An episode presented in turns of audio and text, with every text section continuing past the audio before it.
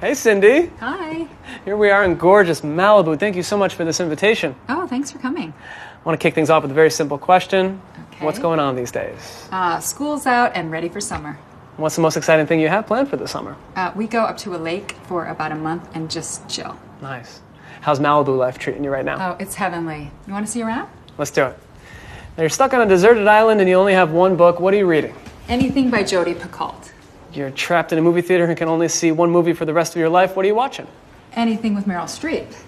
If you sailed a boat on this beautiful ocean in front of us, what would you name the boat?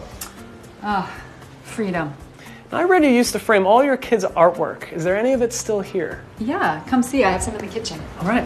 What's your favorite food? Uh, caviar, Favorite dessert? chocolate, What's your go to dinner party menu? uh, grilled salmon, roasted potatoes, a salad, and a pie. Sounds delicious. Oh, here they are. This is a little self portrait by Kaya, and this is Presley's surf photography. Shaka. What was your most memorable runway show?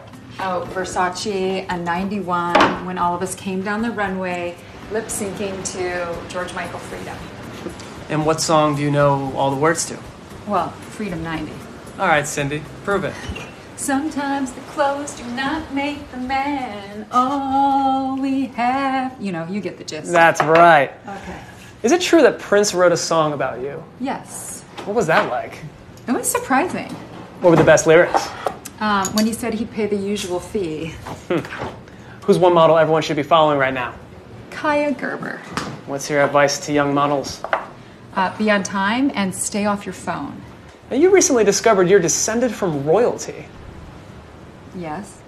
No, that wasn't a question. I just think it's cool. Hey, Mom. Okay. So, Cindy, do you have any nicknames for your kids? She calls me Kiki and my brother P. Do your kids have any nicknames for you? Not that we can say in front of her. What's your favorite thing about your kids? That we're amazing. Um, Kaya, whose interview is this anyway? Sorry. Ask her about her sense of humor. So, so Cindy, what's up with your sense of humor? Um, well, I mean, everyone in my family, they think I have a very inappropriate sense of humor at times. What's one cause that you care deeply about? Um, pediatric cancer. What's the biggest surprise you've ever had? My husband managed to sneak a piano into our house one Christmas morning. What's the craziest summer blowout you've ever had in this home? We had a 4th of July party, and Kid Rock was our DJ. What are some of your must-have beauty products? Um, sunscreen, lip gloss, and mascara. What's the first thing you do when you get home from set? Oh, I wash my face and I take a jacuzzi. What's your nighttime beauty routine? Um, I wash my face and I put on Meaningful Beauty Serum and Night Cream. Coffee? Yeah, thank you. Awesome. Okay, Cindy, what is something that you would never wear in a million years? Oh, crop top. How would you classify your style? California casual. What's your go-to weekend look? You're looking at it jeans and a white shirt. Who's your fashion icon? Anyone with confidence. What's your spirit animal? Oh, Mama Bear. You were valedictorian of your class. That wasn't a question either. I just think that's great. Oh, excuse me. Hi, Press. Hey mom, I'm here for my cameo. Wait, what was I supposed to do again? Um, ask me a question, hon. Alright, what's your favorite part about being a mom? Oh, unconditional love. Well, I hope that was seamless Yeah. and organic. I gotta run. Bye. How is modeling different now than in the 80s? Um, the crews are much bigger. Uh, one piece of 80s fashion that you'll never forget. Oh, gigantic shoulder pads One piece of 80s fashion you wish you forgot. and toe socks. How did you pull off your career without Instagram? I think with less self consciousness, What would you tell your 13 year old self?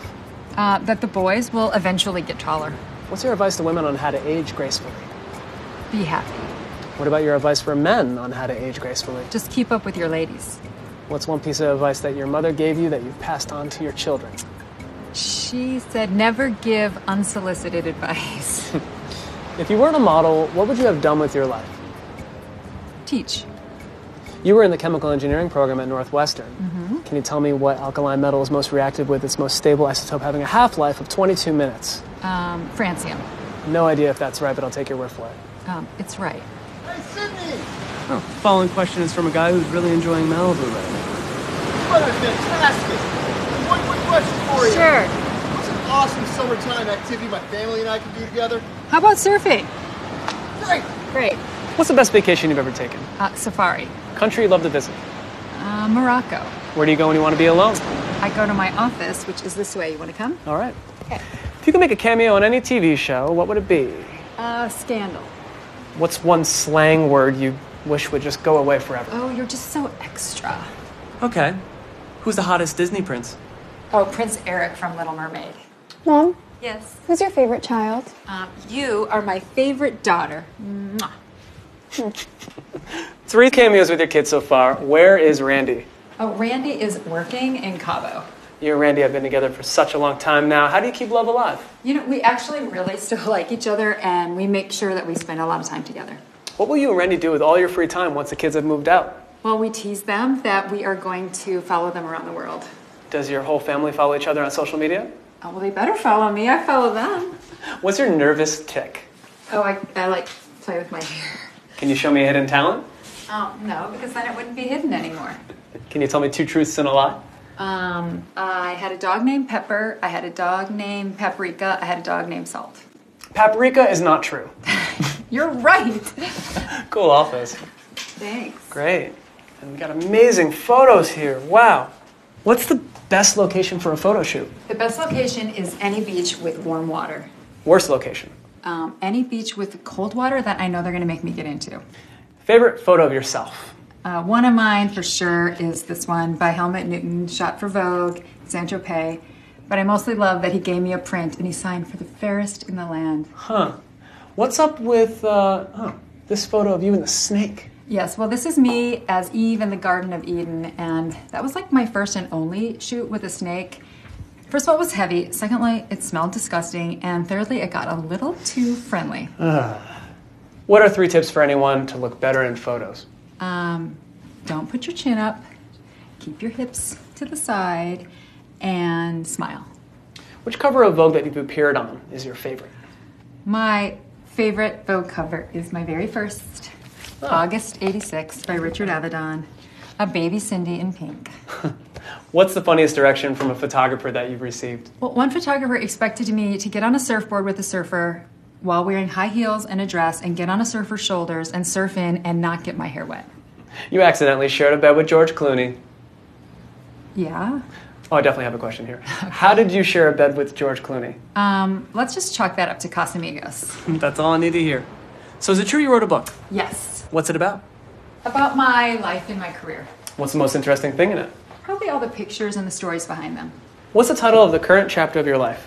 Uh, keeping it all together. What would the sequel of the book be called? It's sure been fun. Well, Cindy, it sure has been fun. That was question number 72. No, actually, it wasn't. That was only question 72. Okay. The last question is kind of a personal request, but can you show me how Cindy Crawford drinks a Pepsi? Well, I'll sure try.